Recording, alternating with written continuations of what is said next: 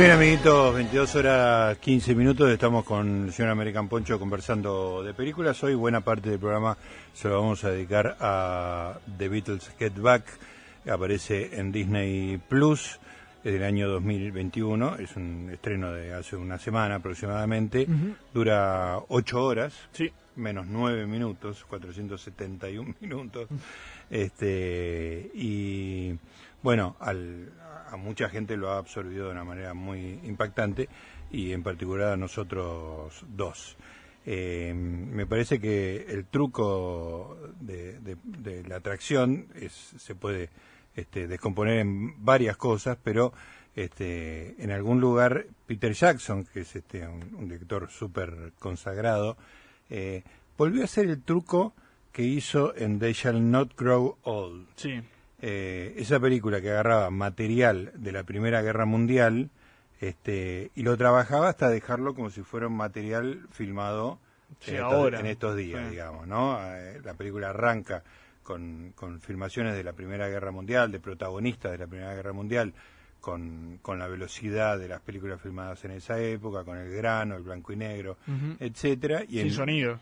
Sin sonido, efectivamente, y, y a los 15 minutos eh, hace una un salto brusco y las imágenes están súper elaboradas, son impecables, HD, eh, se les pone voces a sonido, a, todo lo que está pasando ahí y da la sensación de que es una cosa filmada hace poco, digamos, ¿no? Y uno sabe que es la Primera Guerra Mundial. El, el efecto era absolutamente extraordinario, es una película muy impactante, porque esa distancia que uno tiene cuando ve material que tiene más de 100 años, eh, esa distancia se, se reducía, se cortaba. Claro. ¿no? Entonces, este, la gente que vos veías, que siempre eran gente de, otro mundo, pasaban a ser gente de tu mundo. Con lo cual generaba una impresión muy, muy, muy fuerte. A mí me, me impactó mucho. They shall not grow old y eh, en algún lugar está haciendo lo mismo con este material que estaba filmado en 1969 y lo deja de una calidad de imagen y de sonido tan impecable que también te da la sensación de que haber sido filmado hace poco. Pero a esto hay que sumarle una cosa, esa distancia real que teníamos con gente de hace un siglo que participaba de otro mundo, en distinta medida no la tenemos con los Beatles. No, claro. Biográficamente, tanto vos como yo hemos acompañado, nos han acompañado en nuestras vidas, ¿no? A mí en tiempo real, digamos, cuando iban sacando las vidas, los distintos discos, yo era un niño que iba de los 6 a los 13 años, o sea, eh, mi, mi, maduración como persona iba acompañado de la maduración de ellos como, como artistas, como artistas que es un proceso que es este, muy envidiable, quiero decir, este, haber acompañado eso, con la fortuna de tener hermanos grandes que compraban los discos, etcétera. Pero yo me acuerdo, Ponchito, que desmentime si estoy inventando un recuerdo. Tu primer viaje en subte o en colectivo solo fue eh, al Centro Cultural Recoleta a Excelente, se lo conté a Franca. Apocalypse, no, ¿cómo se llama? Anthology. Anthology. En el Centro Cultural Recoleta. Exactamente, son Anthology son tres partes, si no me equivoco. Eh, es un documental en, tres o cuatro partes. Em, hecho ahora, no es, no es como esto. Eh, o sea, ahora en su momento. En sí, sí, material de archivo trabajado normalmente. Y, entrevistas eh, actuales en, en, el 2005, no sé cuándo es. Em, y yo me tomaba el 26, creo, si no me equivoco, para ir a. No sé si el 20, quizás no me llevaba el 26, pero no importa, o el 24, alguno de esos colectivos. Mi primer viaje en colectivo solo era al Centro Cultural los domingos, se lo pasaban los domingos a verlo. Y Franca me preguntó, ¿pero por qué no iba.?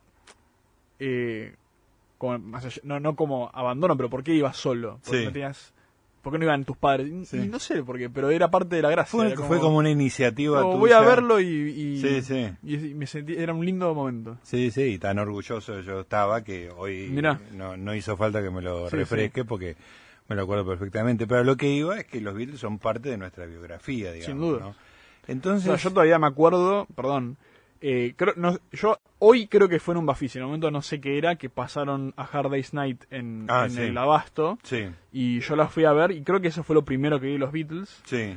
No me acuerdo si eso fue lo primero, eso en el cine o, o, vos que me compraste el, el, VHS de Yellow Submarine. Ah, también. Una de las dos fue la primera y la otra fue como consecuencia. Eh, y después, eh, estamos hablando de nosotros mismos, pero bueno, vos tenías un CD que tenía un software Ah, que estaban todos los temas. Que estaban todos los, discos con la tapita y todas las letras. Sí, sí, sí. Y, y entre la película, el, cassette y ese software, me aprendí todas las canciones a los nueve años. Extraordinario. Eh, o sea, realmente también es, es increíble lo, lo, como... No es que yo soy un especial, o sea, trascienden cualquier tipo de... No, y ese es, es no es eh, un gesto narcisista de estar hablando de nosotros, porque justamente el efecto perturbador de la película tiene que ver con eso. Recién hablaba con Poncho fuera de aire, que mm, te los trae a la vida. O sea, es una película que anula el tiempo.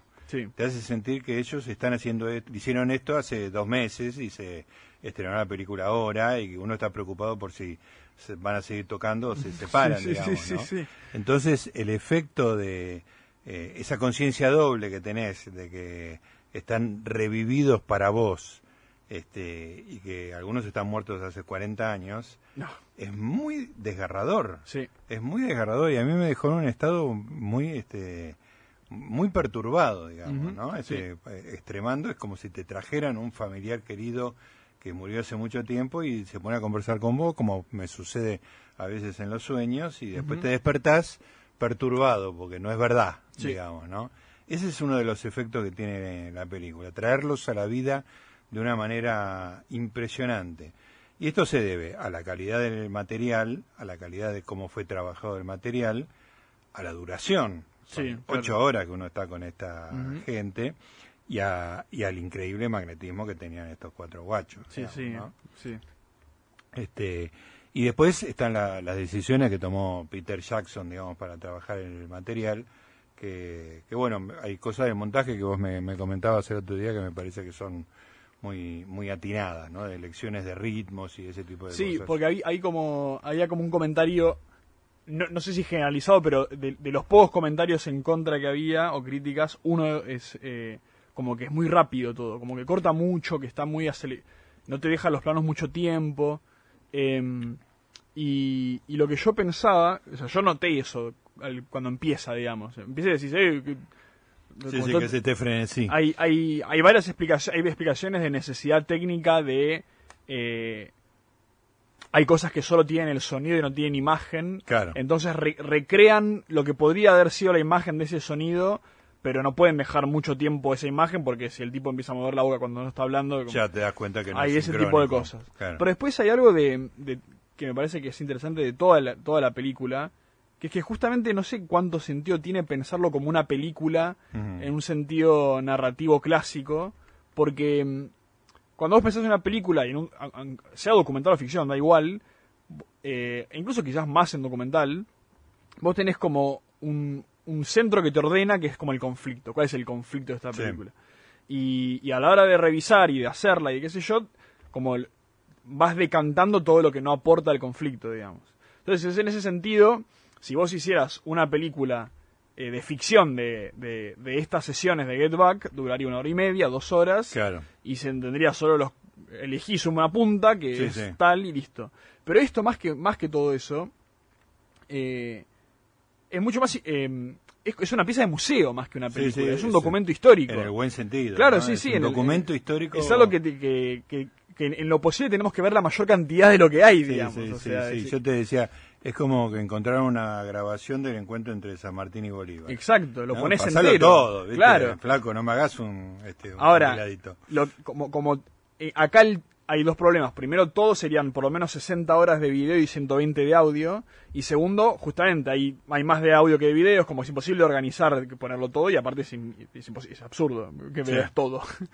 eh, entonces, parte de la organización es, bueno, ponerlo, parte de está claro que hay una intención de pongamos lo más posible, o sea, que no, no, no, no escatimemos, no hagamos una cosa autoral, que haya lo más posible porque el mundo merece ver la mayor cantidad de esto posible, y ahí entra una cosa de, bueno, poniendo lo más posible va a durar una cantidad de tiempo, y si bien eh, documento histórico, importancia, lo que sea, hay un punto en el que se vuelve inmirable si lo dejas todo como está. Entonces ahí hay una cuestión de crear eh, climas, porque no es que es todo el tiempo frenético, es frenético en algunos momentos y en otros momentos frena.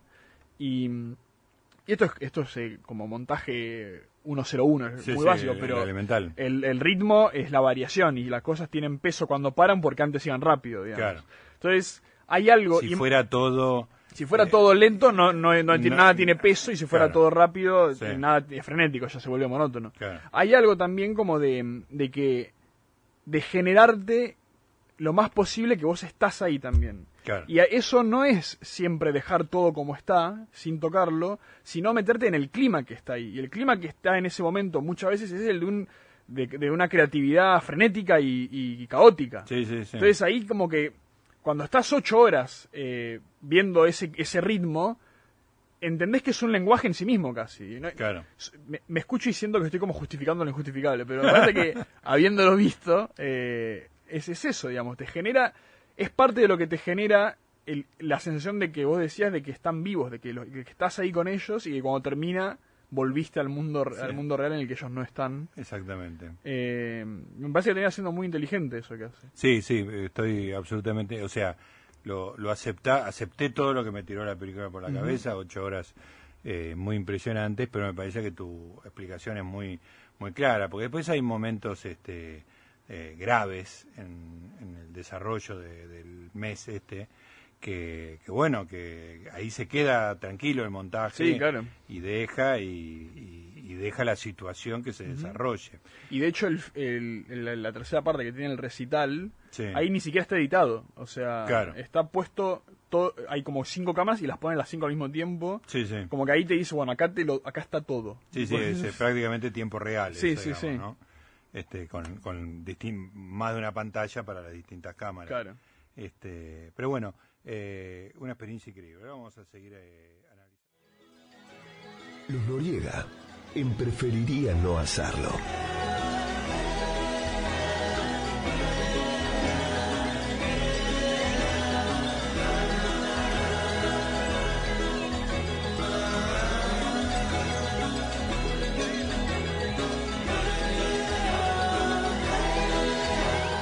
Muy bien, amiguitos, 22.32, seguimos hablando de Get Back, seguimos hablando de los Beatles. Vamos a ver eh, la situación en. Esto es enero de 1969. Sí. Eh, ellos, el disco, el último disco que grabaron es un disco doble. Sí. Es el álbum blanco, conocido como el álbum blanco. Este, y tienen, tienen por contrato, tienen que hacer simples y, y discos. Y acá hay un proyecto medio demencial de hacer eh, un programa de televisión que incluya toda la, la, que el nuevo disco sea eh, grabar los temas en vivo en frente de una audiencia eh, y que eso sea un especial de televisión de una hora y que, al mismo tiempo incluyendo un, el recital quizás en otro país, en vivo, con gente en otro país. La primera idea del director de Michael Lindsay Hogg es una idea ridícula, sí. eh, que es, muy lindo ver todo eso sabiendo lo que pasó finalmente. Sí, sí. uno sabe que terminó en la terraza claro. sin avisarle a la gente, digamos. Eh, que la primera idea era em, ir a como un país en África, no me acuerdo cuál, a Libia, unas ruinas, con unos juegos de luces, una eh, cosa grandilocuente. Había un anfiteatro que daba al mar, digamos. Claro y Michael Lindsay Hogg dice, imagínate todas las personas con en el desierto con antorchas. Sí, sí, sí. una, cosa, una concepción, yo lo pensaba, una concepción muy americana del, del espectáculo, así como el Super Bowl. Eh, y, después lo googleé y el, y el tipo nació en Estados Unidos, así que ah, es inglés, pero así que tiene algo en la sangre. o por lo menos, eso es un chiste, pero es más de Pink Floyd, no sé, como de ese otro tipo de banda, digamos. Y claramente ellos estaban buscando otra cosa, no hacían conciertos desde hacía muchos años. Sí, en realidad hace cuatro años. Sí, bueno, muchos años. en tiempo de la mitad de la carrera de ellos, digamos, ¿no? Este, pero lo cierto es que ellos están cansados, fastidiados, este no tienen ganas de tocar con el público, no tienen ganas de estar en contacto con el público.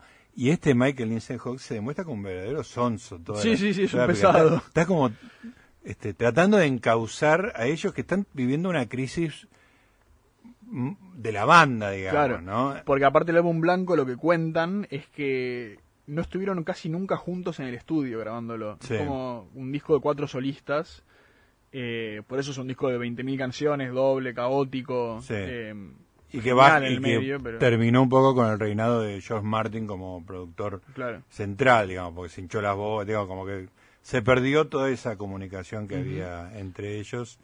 Este, bueno, eh, estaban viviendo un proceso particular y este tipo viene con un proyecto muy demencial. Entonces empiezan en un estudio de televi- estudio de cine, digamos, Sí. ¿no? Y Eh, tienen muy poco tiempo para todo eso. O sea, tienen que.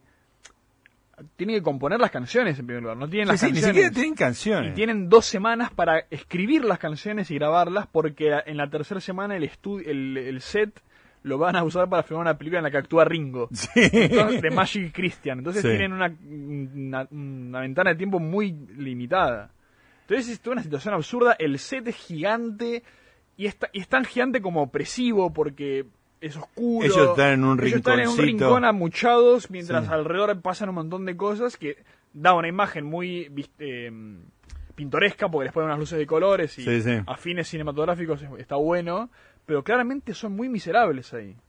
Sí, sí, la están pasando muy mal, al punto, bueno, que se quiebre un, se produce un quiebre entre ellos muy, muy fuerte, que es cuando termina el primero de los tres capítulos de, Sí. de esta miniserie, y que se termina resolviendo volviendo al edificio de, La de Apple. Apple, que lo acaban de terminar en eso. Sí, que estaban, ahí se si bien era un desastre también, porque era, era un páramo, Sí. y era incómodo, chico, y qué sé yo, se sentían en casa, digamos. El ¿no? cambio de actitud es, eh, es notorio. Como Sí, sí, más que sí. nada John, que en, en Twickenham, que es el, el set de televisión, está apagado, casi que no habla en toda la primera parte. Sombrío Eh, y malhumorado. Y en la segunda parte se enciende y es un jodón. Sí, sí, sí, está todo el tiempo jodiendo y además, este, contra la, la leyenda, digamos, con un nivel de conexión con Paul muy alto. Lo ¿no? más lindo del... O sea, ya sabíamos, porque lo había dicho Peter Jackson en su momento, que un poco la premisa de ellos al encarar esto y al haber visto el material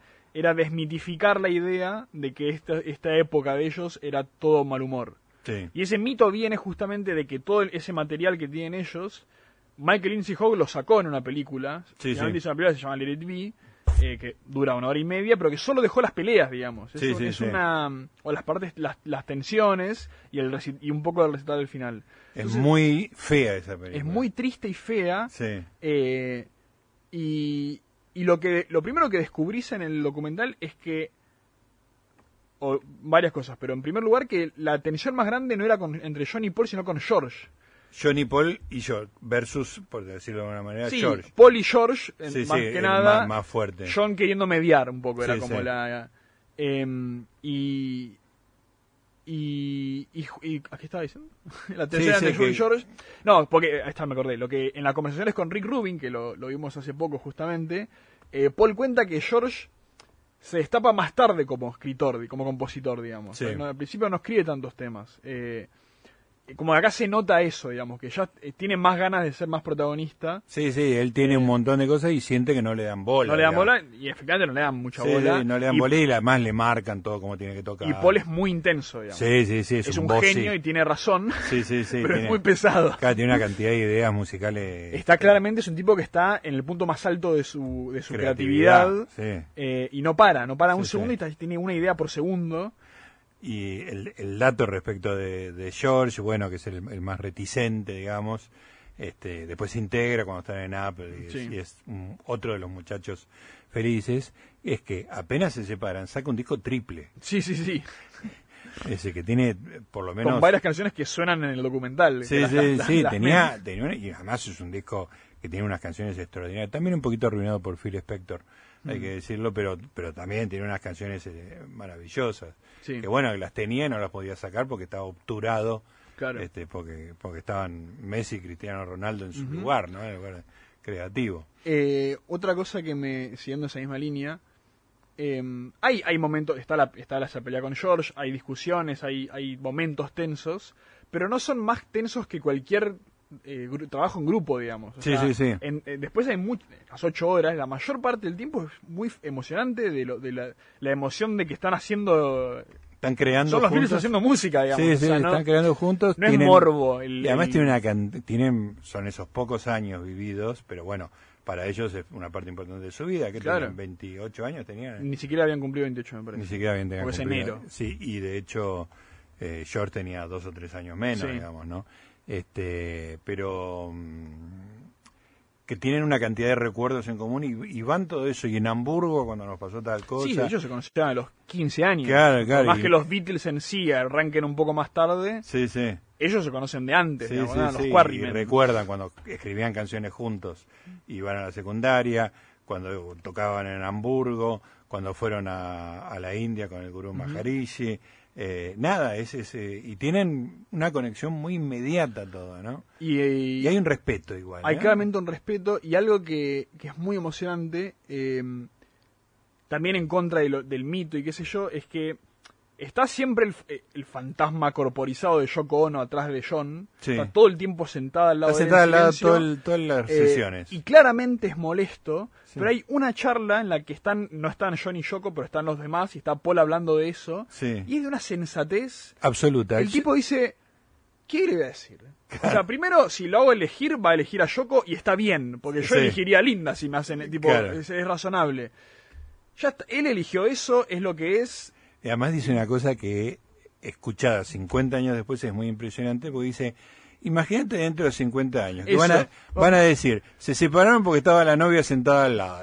Es una gran boludez. Sí. Es extraordinario Eso eso. es increíble. Y después, eh, por otro lado, John es un chabón muy sensato también. Hay Sí, sí, sí. Eh, hay dos cosas por ese lado. Primero que hay un cuando cuando George eh, se hincha las bolas, hay como una reunión así Sí, muy sí. importante entre John y Paul, Sí. que son como eh, como si se juntaran Superman y Batman más o menos. Sí, sí, sí, como- sí. eh, y se van a se juntan en privado, pero el, el- el siniestro de Michael Lindsay Howe puso un micrófono en una planta. gra- les graba el audio. Eso, cuando yo descubrí, es, el momento que lo escuchás decís, what the fuck. Está ¿Es, guionado. es legal y es moral que yo escuche esto? ¿No, no, no deberías mutear el Sí, sí, sí, televisor sí, ahora? pa- parar 10 minutos y después seguir. Sí.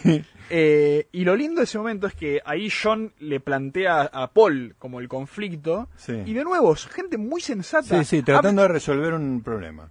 Y hablan, lo que me sorprende es que no hay, no hay tensión de que, de histeriqueo entre ellos. Todos dicen todo el tiempo todo lo que les pasa, con muchas, Sí. como Paul habla todo lo de Yoko, acá John le dice, lo que pasa que pasa esto, como que a veces sentimos que no te podemos decir las cosas y eso. Y aparte John siempre hablando en plural, como muy diplomático. Sí, sí, sí, sí. Eh, y Paul diciendo, vos, vos sos el jefe, pero yo soy medio el segundo jefe. Como, No hay, no hay una segunda lectura de que, No, no, no. que, que se odian. ¿entendés? Nunca, nunca. Nunca aparece eso. Y, y hay una autoconciencia del mito también todo el tiempo, Sí. el pero irónica, en el sentido de como, ah, nosotros nos peleamos y somos los... Claro, Como cuando el momento en el que cantan Two of Us, sí. eh, que es que nosotros dos es la letra, y, y John la canta como, como sonriendo entre dientes, como si hubiese Sí. segundas intenciones. Sí, sí. Eh, es como si la grabaran hoy la escena, como Claro. jodiendo con el pasado, pero están en ese momento. Eh, y sobre todo, eh, lo que hay es todo el tiempo como esta sensación de, de, de hermanos. O sea, son Sí, sí. cuatro hermanos, están los dos hermanos más grandes. Quizás hay uno que es el más grande, que es Ringo, que está por encima de todo. Es como, Sí, sí, que tiene otro carácter, le chupa un huevo. Es como un poco el, el- el que calma las aguas todo el sí. tiempo, pero... eh, y el hermano menor des- dejado de lado que George. Pero claramente hay una cosa fraternal y muy madura. Sí, sí. eh, Eso es muy sorprendente, digamos. El nivel de, de serenidad y madurez que tienen las discusiones. No hay histeria. nunca hay No hay histeria, histeria. claro. No es que, ah, si tan solo dijeran lo que les Sí, pasa. No sí, está eso, sí. lo dicen. No, no, no, no, o sea, no es lo que uno imagina de, de los Gallagher pe- peleando. Claro, ¿entendés? tal O sea, cual. hay una cosa súper Y hay algo, quedan claras dos cosas. Por un lado que fue peor antes, durante el álbum blanco probablemente, Sí. que de hecho en el álbum blanco se va Ringo. De hecho en un momento dicen, cuando se va George, uno pregunta, ¿esto había pasado al- antes? Y, y creo que, que John dice, una vez se fue Ringo. que es verdad y es linda la historia porque cuentan que, que Ringo se va medio enojado y cuando lo convencen de volver y cuando vuelve John había eh, cubierto toda la batería de flores para Oh. y con un cartel que decía perdón Ringo. Oh, no, suena, eso que es lo que viendo se el ve en esta documental es completamente creíble y en personaje Sí. eso. Es como, sí, se peleaban, pero se Sí. arreglaban. Eh, y eh, hay algo medio como que lo peor vino después también. Eso es un poco otra cosa que me quedó a mí. Después de esto. Después de esto. como que esto no fue el peor momento que, que se creía. Para nada. Después. Eh, acá no ves a ese John y Paul que se odian, digamos. Para nada. Son dos hermanos. y es muy emocionante esa cosa eh, fraternal que tienen cuando cuando están todo el tiempo boludeando. Ah, no, es, una, son pendejos que trabajen. En algún momento le gritás al televisor y decías, tienen que hacer las canciones. sí, sí, creo que estábamos todos igual, como eh, como empiezan, empiezan a tocar una canción y, la, la, toma viene bien y de repente empiezan a cantar en joda. Le cambian las letras, le cambian el ritmo, le cambian la instrumentación. Y también ahí hay algo muy hermoso y emocionante de la, la poca seriedad que se, con la que se tomaban a sí mismos mientras hacían las mejores canciones de la historia. Y canciones como, no sé, Let It Be o The Long and Winding Road, que son como canciones son solemnes en sí mismas, pero el proceso de hacerlas era cero solemne, era como, eh, esta letra es una boludez, y como la, cambiaban en joda. Eh, era, era un juego constante, en el medio había que trabajar, digamos, pero era ante todo era algo que hacían porque les gustaba y porque se divertían. Yo leí que cuando, cuando Peter Jackson le, le cuenta el proyecto a Paul, sí. Paul se asustó porque decía, uh, revivir eh, todo eso, todas esas cosas ásperas, qué sé yo, y Peter Jackson dice, mira, yo vine el material, es muy divertido. Claro. Este, y Paul le dice, ese es el recuerdo que yo tengo. Claro, pero me convencieron. Después me convencí, el mito se instaló de que estábamos muy mal entre nosotros, digamos. Claro. Entonces ahí se, se plegó, ah, digamos, es una gran historia. Muy lindo. Extraordinario. Bueno, Chubafaz, la canción que mencionábamos recién, que un poco refiere a Johnny y a Paul, la número 5, es la que escuchamos ahora.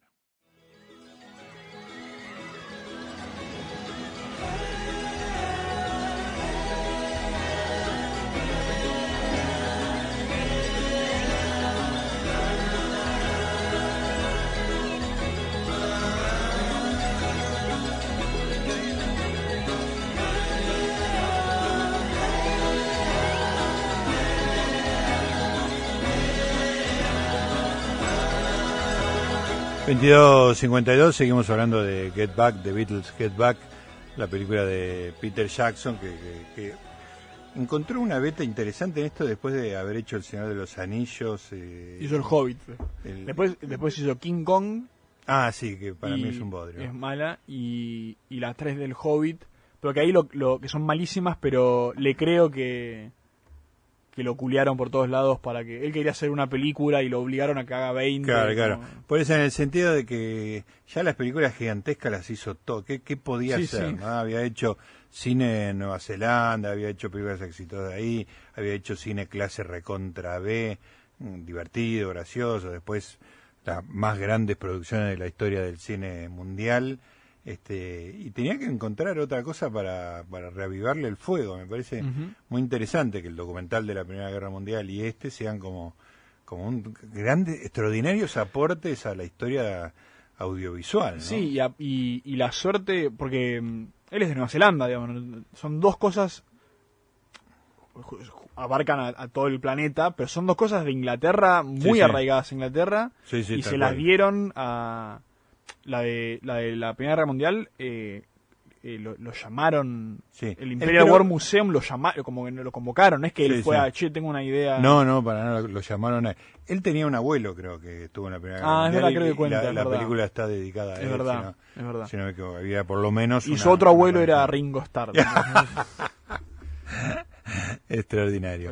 Bueno, y otra cosa eh, que me parece digna de, comentar entre las cosas que uno descubre en estas horas, ocho horas increíbles, eh, cómo les gusta la música, ¿no? Porque ah, tocan de todo y, comentan, ¿viste? Eso me, da mucha emoción. En un momento comentan eh, que escuchaban a Fleetwood Mac en la radio. Eso es extraordinario. Y se ponen a tocar el tema. Sí, sí, sí. Aparte dice, no sé si estaba el guitarrista, dice yo. O sea, ese nivel de de escucha, digamos, ¿no? Atenta y, interesada en sí, colega. Sí, claramente le es como es lo que los es lo que los, los une y lo que lo que es su vida. Sí, sí. Eh, y aparte un poco también la, la conciencia de que muy al principio cuando están armando el set eh, y le llevan una grabadora y Paul dice, Brian Wilson tiene una que no sé qué, como, que al mismo tiempo están pasando otras cosas aparte en el mundo, al mismo tiempo que los Beatles. Efectivamente, Efectivamente. Bueno,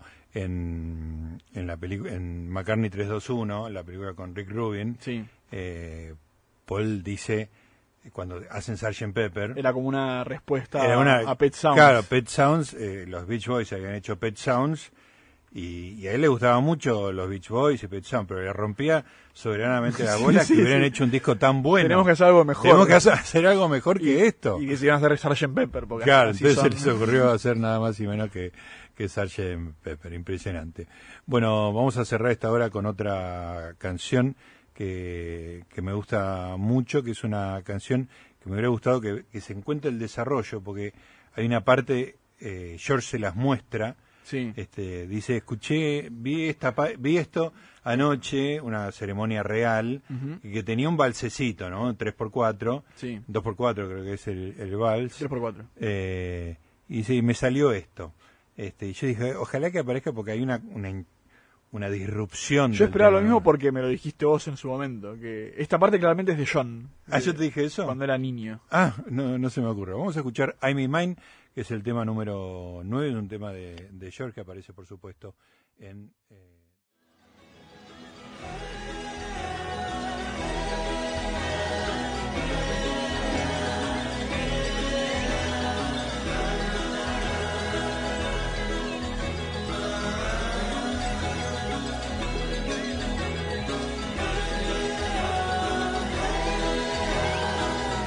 Muy bien, amiguitos, estamos llenando la primera hora de Preferiría No Serlo. Estamos con el señor American Poncho y se lo estamos dedicando en buena parte. Todavía nos queda una parte de seguir hablando de, de Beatles Get Back.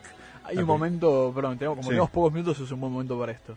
Ellos tienen claramente un lenguaje propio que Sí. hablan de ellos, entre todas las boludeces que dicen. Hay varios momentos largos en los que no sé de qué están No se hablando. entiende un carajo. Porque están haciendo unos chistes absurdos como si fuesen los Monty Python. Sí, sí, que tienen referencias inalcanzables. y hay ¿no? un momento en el que los va a visitar Peter Sellers al estudio. Que está filmando la película que va a participar Ringo. Claro, y se sienta con ellos, y fundamentalmente con John y Paul, Sí. y ahí dura, no sé, dura- se siente eterna la situación Sí. en la que la cara de perdido de Peter Sí, Sellers, sí, sí. que fue como a ver los Beatles, y aparte es Peter Sellers, y ellos están diciendo una sarta de incoherencias que no terminan nunca. No puede, es Peter Sellers y no puede meter y hay un, un plan- chiste, un nada. planito de él en silencio mirando así. Es un Y grandísimo. ni siquiera se ríe, está como Sí, perdidísimo. sí. Y después se levanta y se, Se, va. levanta, saluda y se va rendido, porque están en cualquiera. Es muy bueno. Es muy Aparte bello. somos Ringo que labura con él no le da ni cinco de Ni bola, pelota. no, no, no, están en cualquiera.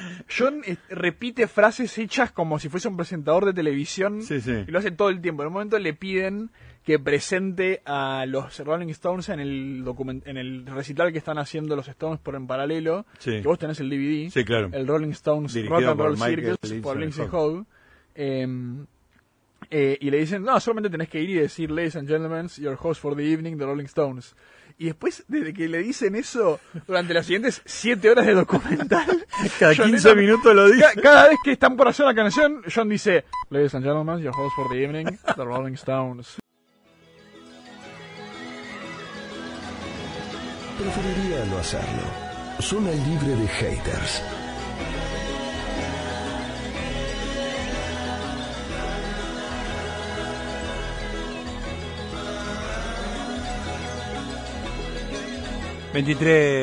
Seis Bueno, no hablamos del momento, uno de los momentos más mágicos del, del- de la historia y del documental, que es la aparición Ah. inesperada de Billy Preston. Sí, sí, sí.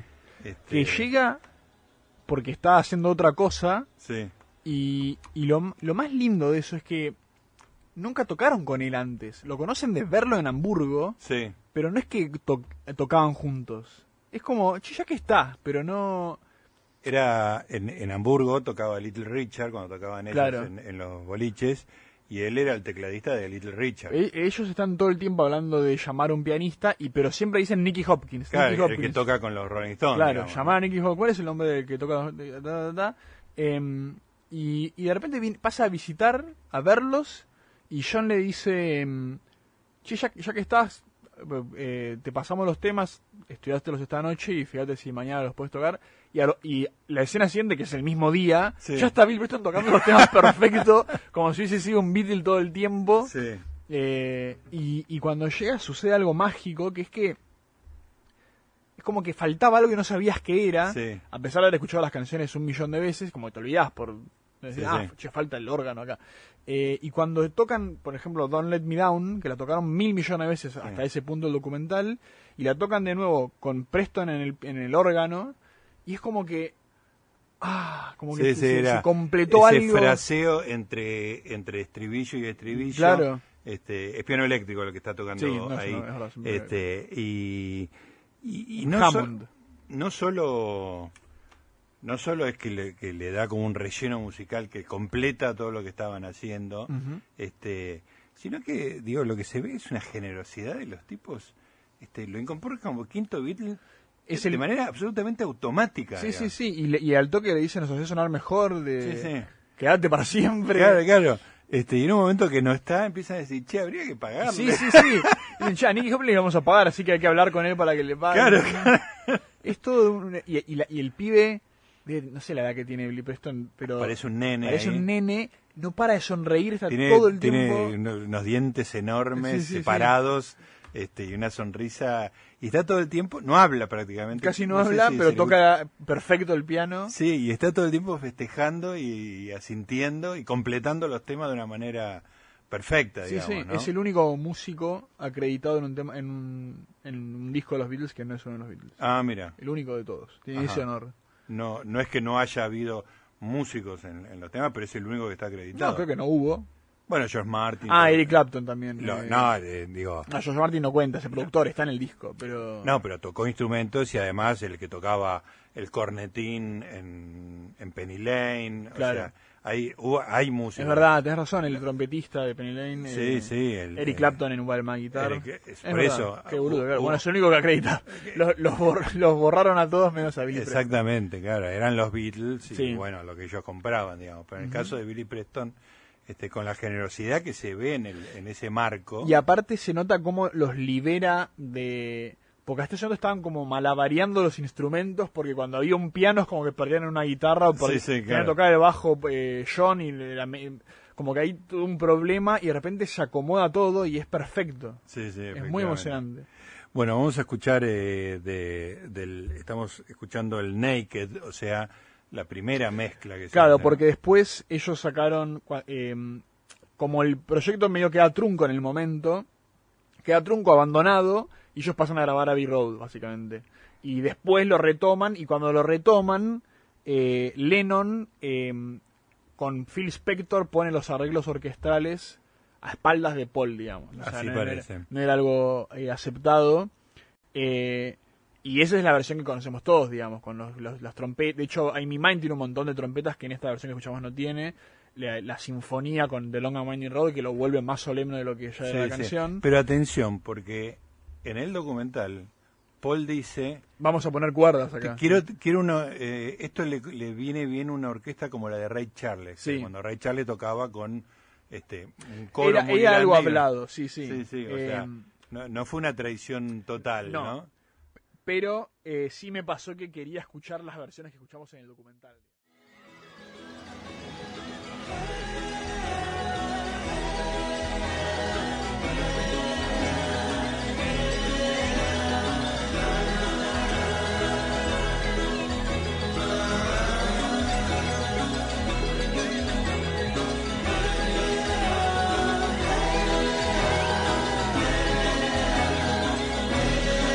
Ya para cerrar el, tema y dedicarle la última media hora a algunas otras cosas o seguir escuchando la música de los Beatles, eh, me parece que todo que termine en la terraza tiene varias, este, varias cosas. Uno que es el logro del director que les decía, tiene que tener un final, tiene que tener un final, porque esto es gente metiéndose el dedo en la nariz, no es, no es nada esto.